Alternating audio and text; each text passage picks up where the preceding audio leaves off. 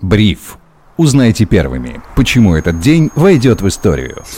Всем привет, это Бриф, коротко и по делу. Меня зовут Сергей Чернов. Сегодня 12 октября 2022 года. Со мной на связи главный редактор InvestFuture Федор Иванов. Федя, привет. Привет, Сереж. Сегодня было достаточно много новостей, связанных с темой энергоресурсов. Например, Новотек выпустил отчет, э, исходя из которого можно сказать, что санкции не обрушили поставки газа, а добыча ископаемого по итогам третьего квартала вообще выросла на 3% год к году.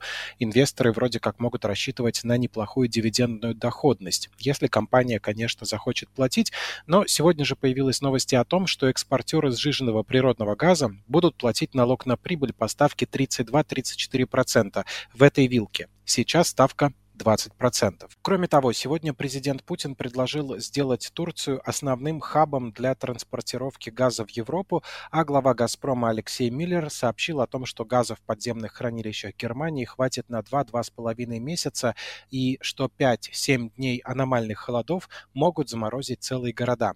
Как будто меняется диспозиция в газовом мире, но а, пока рано делать какие-то выводы. И на фоне этих новостей очень хочется не пропустить сообщение, касающееся другого энергоресурса, а именно нефти. Так, Bloomberg сегодня писал, что Россия в сентябре вновь стала главным поставщиком нефти в Европу. Однако доля импорта из России в прошлом месяце снизилась по сравнению со средним показателем в предыдущем году с 34 до 21 процента. Минфин сегодня отметился заявлением о том, что ожидает временного снижения добычи нефти в России из-за эмбарго Запада на ее покупку. И э, вице-премьер Новак сказал, что добыча нефти в России стабильно в октябре ожидается почти 10 миллионов баррелей в сутки.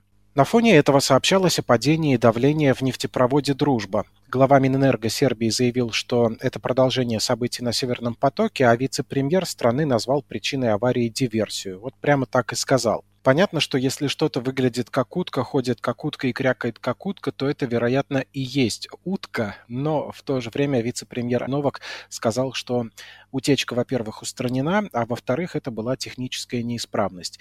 Федь, много разговоров о нефти, разная риторика вокруг этого. К чему это все? Что ты увидел в этих новостях? Нужно понимать, что э, ситуация с дружбой, она довольно-таки серьезная, потому что по ней в месяц поставляется около 23 миллионов баррелей нефти в Европу, в Европу, которая, я напоминаю, страдает сейчас от энергетического кризиса.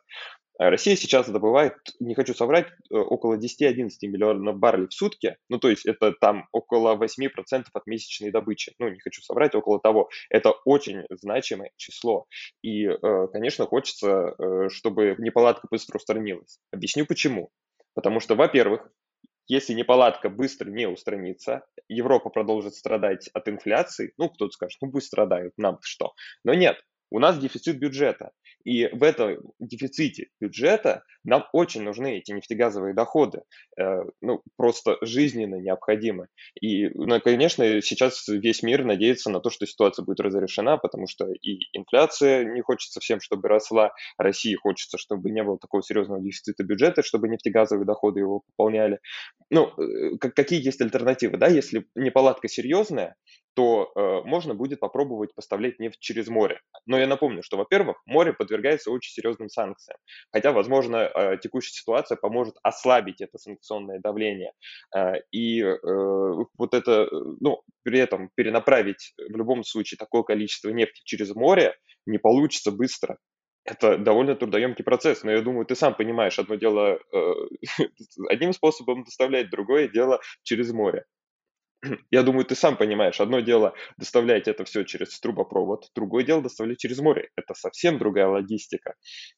И даже несмотря на то, что Польша, э, насколько я помню, собиралась отказаться от э, вот этого самого, от вот этой самой нефти, Венгрия, Словакия и Чехия вообще-то не собирались отказываться, потому что им нужна эта нефть, и они, конечно, будут очень недовольны, и в Европе это как раз-таки э, может быть России, кстати, на руку, что возникнет снова э, противоречие, снова э, какое-то, э, какая-то несогласованность, связанная с энергетическими санкциями, но в любом случае э, ну, ну, мы должны понимать, что для России в первую очередь сейчас нужно избегать дефицита бюджета.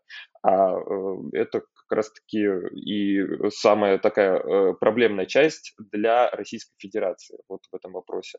Еще одно заявление, на которое хочется сегодня обратить внимание, это слова Владимира Путина о том, что мы не станем поставлять энергоресурсы в те страны, которые ограничат цены на них. Мы слышали о таком неоднократно и разбирали, к чему это может привести, но ситуация постоянно меняется, поэтому хочется спросить еще раз, спустя несколько месяцев, если взаимопонимание не будет найдено, сколько времени продержатся обе стороны в таком режиме, когда одни не хотят продавать по тем ценам, за которые у них готовы купить, а другие отказываются покупать по тем ценам, за которые им готовы продавать ресурсы? Если взаимопонимание не будет найдено, я тебе, конечно, не могу точно сказать, потому что у меня нет огромного количества информации. А, оно, а, ну, она просто не раскрывается. Но в любом случае, э, поставки России в Азию, так называемым дружественным странам, там, Китаю, Индии, пока не настолько значительные. И если как раз-таки эти поставки прекратятся в Европу, они никак не могут быть компенсированы, потому что ну, там просто столько нефти не нужно. А, особенно в условиях того, что все готовятся к мировой рецессии, производство снижается и так далее. Европа, она, э, во-первых, сейчас э, свои э, хранилища заполняет уже, ну, почти заполненные они, можно сказать, но в любом случае, конечно, это скажется очень сильно на инфляции, что как раз-таки подтолкнет центральные банки еще сильнее повышать процентную ставку, ну, ЕЦБ в особенности, и это, конечно, приведет к рецессии в Европе, что ну, ничего хорошего от этого тоже не будет. Но, тем не менее, Европа как раз-таки сейчас ищет возможности заменить российскую российскую нефть и российский газ. Она эти возможности частично находит. Э, кто-то становится бенефициаром. Естественно, это все вопрос не одного года переориентации, поэтому санкции, ну, как ты, я думаю, уже заметил, такие довольно затянутые, да, то есть вот это мы ведем к концу года, а вот это мы до конца 2023 года посмотрим. Еще очень громко сегодня прозвучало то, что московская биржа прекращает торги акциями компании Мета, которая, внимание, была признана в России экстремистской организацией. Торги прекратятся сегодня, сегодня, как на твой взгляд, Федь, продать лучше акции сейчас, если они уже не заблокированы? И не будет ли принудительных продаж, есть ли такая практика в мировом опыте? Знаешь, Сереж, что самое смешное? То, что эти ценные бумаги и так заблокированы. Тут прекращаются торги тем, что не торгуются. Это довольно смешная история, конечно. Ой, даже не знаю, что про нее сказать. Но как бы это сюр какой-то, сюр новой реальности, в которой мы живем. Ну, действительно, торги будут прекращены. Мы сейчас уже направили запрос Мосбиржи, они пообещали на ближайшее время ответить. Я думаю, и в стокс мы сразу выложим этот материал, а, ну, точнее, ответ Московской биржи на наш запрос. А что делать, собственно говоря, инвесторам? Они продать ее не могут, потому что ценные бумаги заблокированы европейскими депозитариями. При этом торги будут приостановлены. То есть что, они останутся останутся на руках с этими номинальными бумажками, с которыми ничего не могут сделать. А, ну, э, тут есть несколько важных моментов, которые тоже нужно понимать. Например, миноритарные акционеры не несут ответственности за то, что делает мета. То есть организация считается экстремистской, я напоминаю, но если вы ее совладелец, так сказать, через акции, это не значит, что вы несете ответственность как владелец экстремистской организации. Владе... Э, ну, ответственность несут только э, управляющие компанией. Вот. Вы в это число 100% не входите. Если вы слушаете этот подкаст. Но в это же время действительно очень хочется разобраться в ситуации. Ну, у людей что, мертвым грузом повиснут бумаги? Бумага-то одна из самых популярных. И здесь, конечно, ждем разъяснений конкретных, потому что пока вообще непонятно. Но да, э, как я уже сказал, это правда сюр новой реальности. Такое получается, то, что блокируют ценные бумаги, э, уже заблокированы. Это был главный редактор Invest Future Федор Иванов. Федя, спасибо. Спасибо тебе, Сереж. Таким было 12 октября 2022 года. Меня зовут Сергей Чернов. Слушайте бриф, подписывайтесь на нас на всех платформах, где только найдете. Хорошего настроения и до встречи.